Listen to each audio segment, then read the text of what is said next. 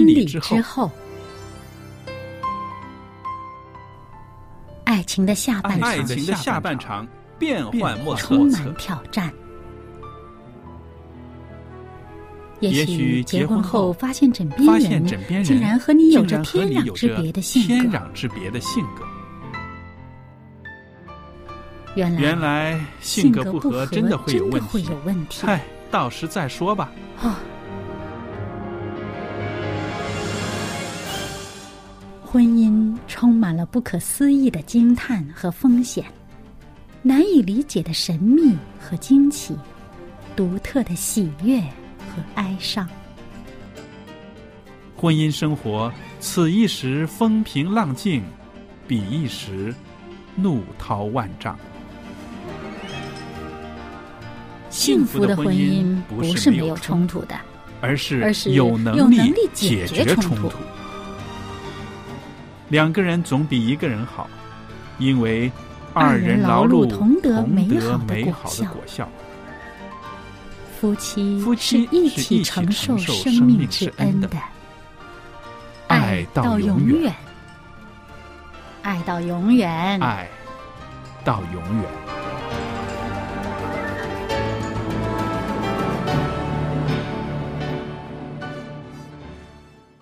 收音机旁边的听众朋友，您好，现在是希望之声电台为大家预备的婚礼之后节目，我是肖佳丽，在这儿欢迎大家收听我们的节目。那婚礼之后节目呢，呃，我们谈到很多关于啊、婚姻里面的一些喜怒哀乐，同时呢，也愿意分享一些信息，希望这些信息对我们每一个在婚姻中生活的人呢，都有一种提醒，或者是有一种勉励。那今天呢，我们的呃嘉宾小燕呢也在这儿，我们在这儿跟大家问个好。小燕你好。您好，大家好。那今天呢，我们谈到这个婚姻里边呢，结了婚，我们已经要和那个人共度下半生了，对不对？嗯对，需要调试的地方非常的多，是不是？嗯其实我相信这个调试呢，不可以说是啊、我要调理你，要把你变成怎么样？能做的就是说调试我们自己，嗯。我们的眼睛的视角啦，我们的心情怎么样去看对方，然后怎么样理解对方，是不是？嗯对，那我们就是常常说，在基督徒的婚姻里边呢，我们是啊、一夫一妻，嗯。而且呢，在婚约上，我们既然决定了，我们就希望跟我们的伴侣是持守到底。持守到底。嗯呃，说的更难听一点，至死方休，对不对？是不是？嗯那呃，我自己呢，就在这个在预备这个节目的时候呢，我常常都要在书上啦、网上啦啊、找一些资料。嗯那我现在手头上这篇资料的，其实是在我做婚礼之后这个节目之前，我就在啊、网上找到的。嗯，所以呢，留了很久。然后呢，啊、不久之前翻出来一看的时候呢，觉得很有启发性。嗯然后呢，看里边的内容呢，觉得啊，如果愿意跟听众朋友们在这儿分享的话呢，我相信有很多朋友从中呢也会得到勉励的。嗯那首先呢，呃，在这个文章里面的有第一条呢，他是说到，呃，爱的真谛呢，是我去了解我爱的人。嗯，那这个了解其实是很多层面的，对不对？对对对。呃，小燕你怎么看在婚姻里面的了解，彼此的了解？这个人和人呐、嗯呃，在结婚之前没有太多的亲密关系的时候呢，他的了解呢是看对方的表现，嗯，对不对？对凭着我们自己的呃经验呐、呃，凭着我们所受的训练呐、哎，嗯通过对方的表现去总结出嗯。他的特点如何。嗯。那么，当你有了更亲密的接触的时候呢，你会发现他有很多呃平时嗯这个呃不自然的显露出来的他真个性的一面。因为人在社交场合，他有些东西呢，他不是呃完完全全的体现了他自己本来的样子，嗯。啊、因为他受一些这个啊、礼貌啊，或者一些这个呃职业的训练啊，或者是一些什么，他有些东西呢，他会收藏起来，嗯啊，不一定是不好，这个不是一个欺骗，因为他可能是这个呃需要哈，呃，免得这个场合大家尴尬或者怎么样啊，他会很礼貌的、很圆滑的处理这个，所以你见到他的表现出来的呢，是一个呃，一般来讲是一个不错的一个状态，嗯，大家都能够接受的一个状态。可是当你有亲密的关系以后呢，尤其是成为一家人了，成为自己伴侣的时候呢，他。不要那么累嘛，做每一件事情都要想一想，我这件事情做出来会不会影响到这个大局啊？我这个事情做出来会不会影响到对方的感受？他有时候他不会去想这么多，自然而然的本来的这个呃状态就表现出来了。比如说他的情绪，可能有的人他的情绪是比较容易大起大落的，嗯。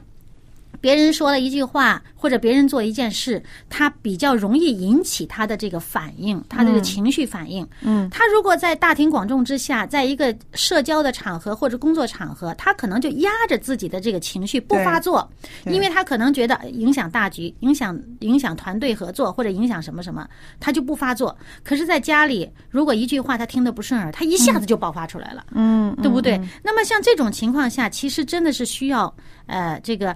他的配偶啊，真的是明白他的个性本身的一个状态。对，就是你如果知道他本身就是一个在情绪上比较不是那么容易控制自己的情绪，他的会因为旁边的事情的刺激，让他的情绪会有一个比较大的反应的时候，你如果知道他是有这么一个状态，嗯，那么你接纳这个状态的时候呢，当他情绪发的时候，你不会太在意，嗯。他发就发嘛，他发完了就没事了。有的人他就是他就是要发泄一下，他才舒服的。那么就让他发泄完了，不就没事了吗？你不要把他在这个发泄的时候的这个呃情绪状态呀，或者声音说话声音很大啦，或者拍一下桌子啊，或者就是说说的那个话比较冲啊，哎，你一下子觉得哎呀我很受伤害的话呢，哦，这个日子好像就过不下去了。嗯。但是如果你不是那么在意他这个。表面的东西，因为他毕竟他心里面是爱你的话呢，嗯，他这个表面东西发泄完了就没事了，嗯，那你就由得他去，当时一阵风，当时一阵臭气飘过就算了，那就没事了，其实不影响什么的。那我想，我就总结你刚刚呃说出来的这些呢，我就是呃体验到了两点。第一点呢，就是说结婚之前，结婚之前你对那个人的了解呢，可能真的是一种表面上的，因为结婚之前真的是一个男朋友女朋友的关系，或者是一种啊爱人的关系，对不对？那个时候的想把好的给对方，对那个时候呢，都是呈现好的一面。其实真正的那个呃。底层下边那种做了一家人之后的他的个性的那个东西呢，他会克制，可能还没有见到。嗯，然后到真的做了家人的时候，你会见到，嗯，见到一些可能是你以前没有了解的，嗯，甚至是你不喜欢的。然后这个时候你怎么样去调试自己，嗯，来包容他，来学习去了解他的这些个比较弱。缺陷的这些地方是不是？其实呢，我觉得有很多个性上的东西哈，不一定是缺点。它呢，它只是它的个性、它的特点而已。你如果就是说他在一个合适的场合啊，在发挥的就是恰当的时候，那就是个优点。嗯，那发挥的不恰当，在一个不太合适的场合这样的表现，那就是一个缺点。对，那我觉得也有另外一个。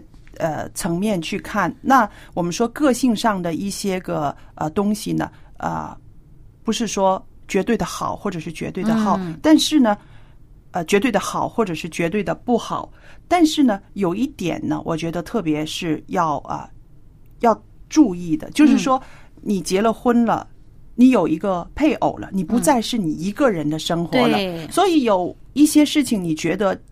这是你的个性，你拍下桌子或者你发泄出来的话，你很舒服。但是如果你的配偶很不舒服，嗯的话，为着你爱他，为着你们的婚姻，其实是要主动的要改的，对对不对？那如果他改不了，一下子出来了，嗯，但是你要善后，嗯，你真的要去补偿，就是说，真的是要体谅啊，你配偶的感受。对。啊，同样我们这里说你要了解你的配偶，对。同样呢也要体谅对方的感受，嗯。啊，你可能他的这个呃，有的人他就是发泄一下没事了，那么但是他如果说自己反省能力弱的话，他就是真的是不会跟你道歉或者什么的话，那我只能另外一方就是说要考虑你是不是。哎，能够包容他，忍耐一下，或者就这么一下子就、就算了，当是没事。可是你如果呃自己也不愿意，哦，这个矛盾就深了，就不好了。我觉得不要等矛盾深了就告诉他，早早的告诉他，嗯觉得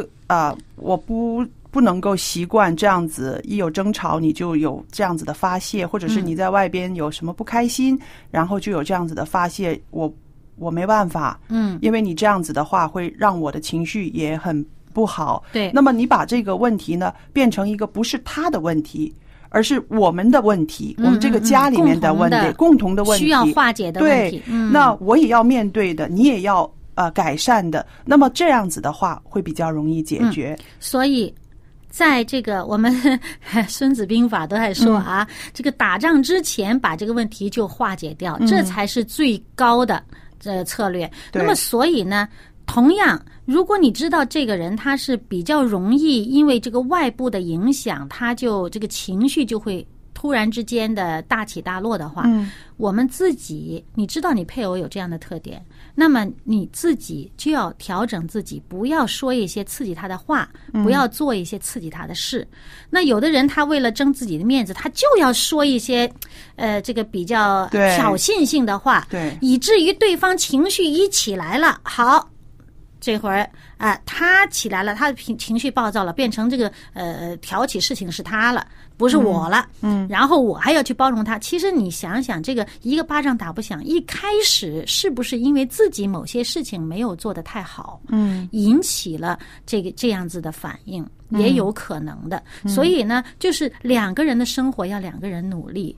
啊，对那么，尤其是当我们个人真的是个人努力实在太有限的话，我们真的祷告祈求上帝，他会让我们从一个比较全面的角度去审视这个问题的开始、经过和最后的结对果。而且还有，我觉得就像这个文章里面所说的，就是说你要体验到啊、呃对方更深层次的品质。嗯，那这个？呢是需要一些个像遇到事情的时候，呃，那刚刚你说的这个社交场合，可能是一个一个、一个他的层次，嗯啊，在大众的时候他的一个表现。嗯那家里面如果是遇到一些个大事的时候，嗯，这个人的表现、他的反应、他的应对的方式。其实那个是他更深层次的一个品质了。嗯那在这些个事情上面多去理解他。嗯啊，为什么有一些婚姻里面呢？啊，经历大事的时候，会两个人会破裂，嗯，因为有的时候会嫌弃对方了。哦，在大事的时候，你根本就一点都担不起来，或者是呃，有的人就埋怨。家里面一有什么事情的时候，你就除了吵闹之外，你就根本没有一个解决的能力。嗯这些个事事情的时候呢，大事发生的时候，让两个人的这个弱点都会暴露出来了。那这个时候呢，其实说这个暴露出来的时候是一个好事，就是说你能够让他知道你就是有这个斤两而已，那个对方呢，也就是说我就是这样子能力而已。那么在这个时候的啊，互相的扶持呢，才是一个。真正的更深层次的了解，对不对？如果说啊，没有遇到这些个大事，没有看到对方真正的能力的时候，可能我们永远没有看到对方真正的他的那个呃面目，是不是？嗯嗯，有的时候呢，这个事情哈，不要积累到有大事的时候才开始嗯认识，那就更好。嗯，有些时候你从一些小事情上呢，已经能够呃体会到它的特点了。嗯，比方说，如果你嫌你的这个呃配偶啊、好像凡事他抓主意，嗯嗯，好像啊、这个这个很强势，自己好像被压制了。但是你反一个角度上，如果有什么大事，他可能是最果断、最这个这个处理问题非常迅速的一个人。嗯嗯，所以你在家里面，你可能有些事情小事，如果无关痛痒的，那么由得他去决定喽，对，配合一下嘛，对不对？嗯，那么所以一个人的特点不一样，比如说有的人他就是啊，这个脑筋转的好像比较慢一点，或者说他就是你，他让你感觉他脑筋转的慢，他可能半天给你吐不出一个决定来，哎呀，这个想来想去，想来想去。但是你反过来从另一个角度看，他可能是非常的细腻，问题考虑的非常的周详，以至于他做不了最后的决定。嗯嗯嗯，那么在这个时候，那你就跟他补足一下嘛。他做不了决定，他可能分析力特别强，他跟你呃分析的这个这个呃前后左右分析了这么多，最后他决定不了，而且脑筋为什么表现上好像转得慢，半天没个结论，其实他是转的非常多的层面。那么你让他把他想的说出来，对。你帮他做个决定吗？我相信哈，这个所所有的矛盾哈，都不是这么单单一的。对对对对对有的时候呢，他想不出这个决定来的时候，他还不许别人做决定，那这个就真的是一个问题了，对不对？也是也是这个就是真的是一个问题了。嗯嗯那其实就是说，如果是大家大家互相的补。补补足这个是好的。但是问题呢，有的时候呢，夫妻里边也会有的，就是说他想不出一个决定来，而且他不敢下这个决定，嗯他也不许对方下决定，因为因为因为甚至会说出一些个呃气话来。那你决定了以后的责任就是你你你背了啊，那不关我事了。那就是因为他自己不敢背着责任，所以他一直犹豫不决。所以这个嗯的话，就是真的是比较难处理的。那我相信所有的婚姻里面的事情都不是一个人的事情，对对都得把它看成是我们的事情，对，我们两个人一起要面对的。竟夫妻是一体的。对，那嗯，他没有能够很快做决定的话，你就让对方让对方去做，然后责任两个人一起去承担。对那这个是一个比较正面的因为你一个方式。既然让对方去做决定，就等于你把这个权利给他了，那你就是要配合他最后做出的决定，要共同承担这个结果，因为你已经做出了选择。是的，所以我们说这个了解我们所爱的人呢，不光是在婚前要看清楚，在婚后呢更要下功夫。嗯。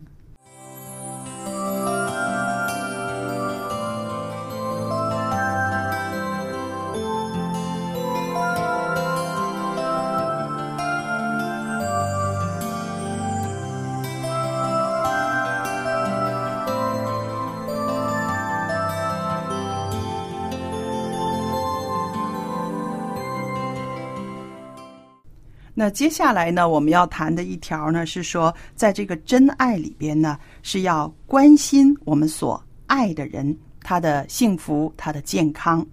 那我们说关心呢，呃，有的时候会被人误解为一种束缚，就是说，嗯，有可能，是不是？哎，你做什么我都要知道，你做什么我都要问个明白。然后呢，对方就感觉不到你的关心，反而觉得你压力。压力，你怎么什么事儿都管呢？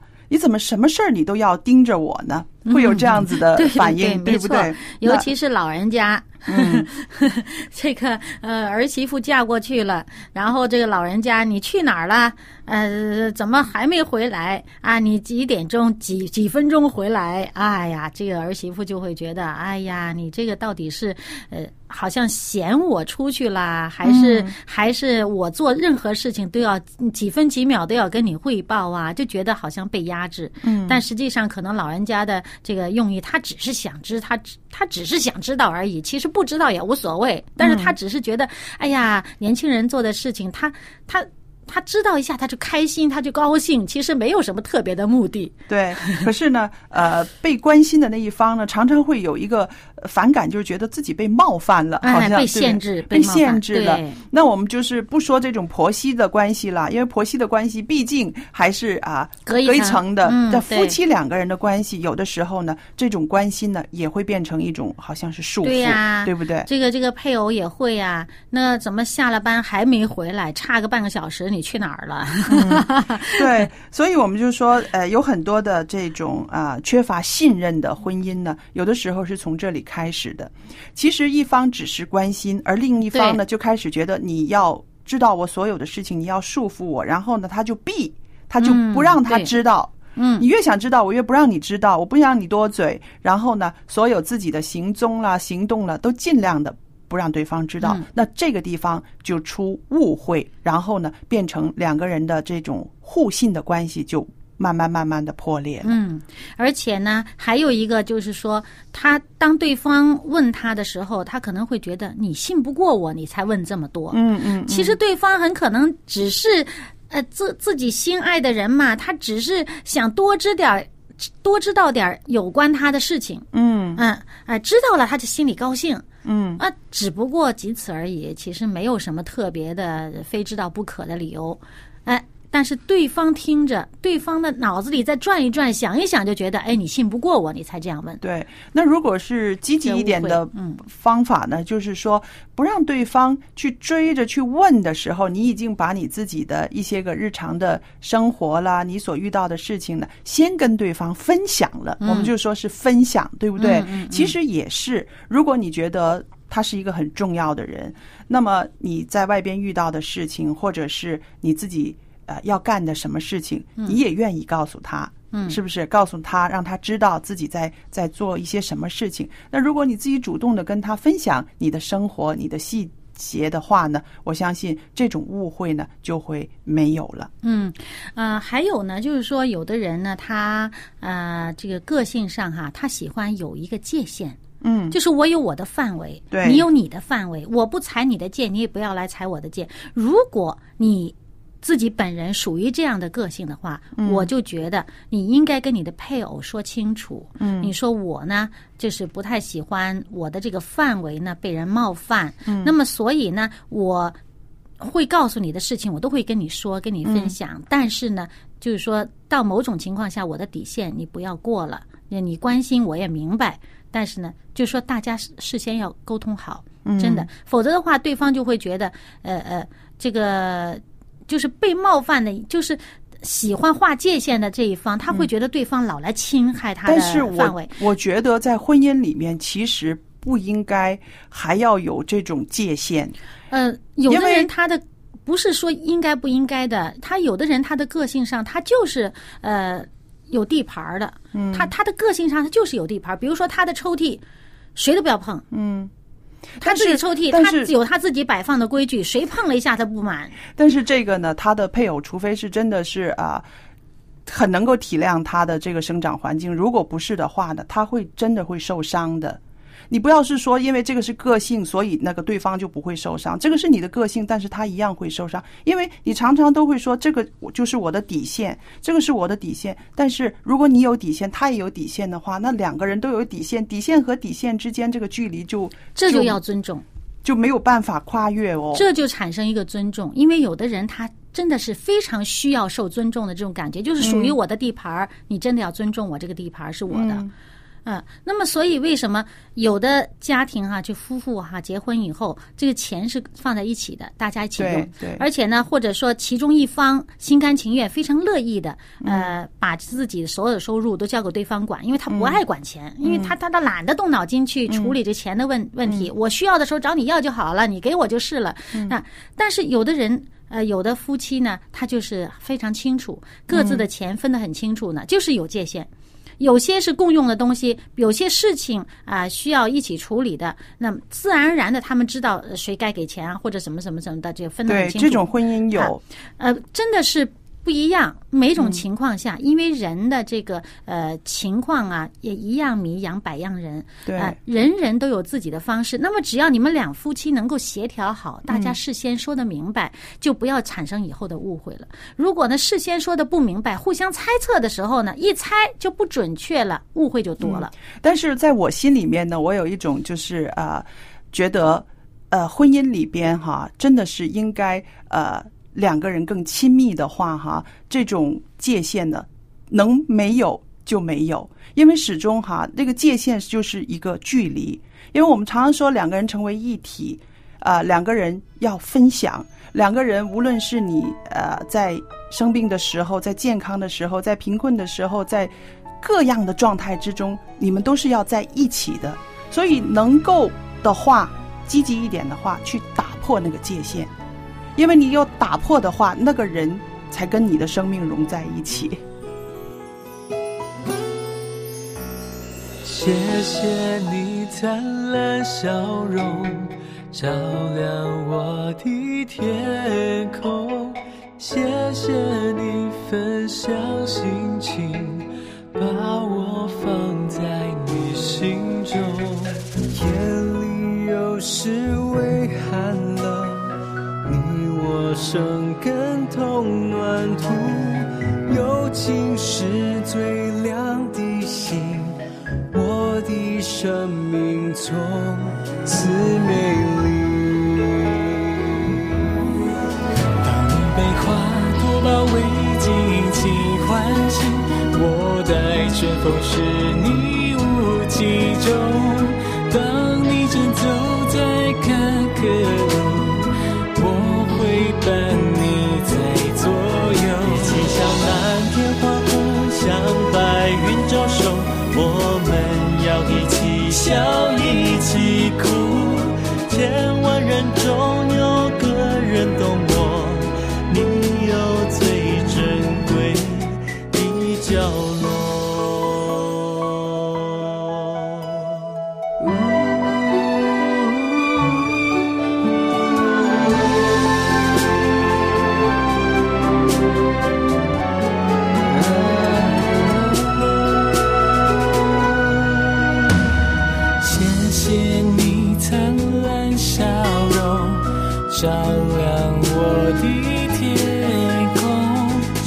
谢你分享心情，把我放在你心中。夜里有时微寒冷，你我生根同暖土，友情是最亮的星。我的生命中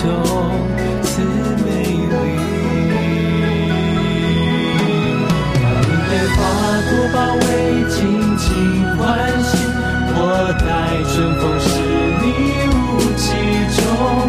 当你正走在坎坷路，我会伴你在左右，骑向蓝天欢呼，向白云招手。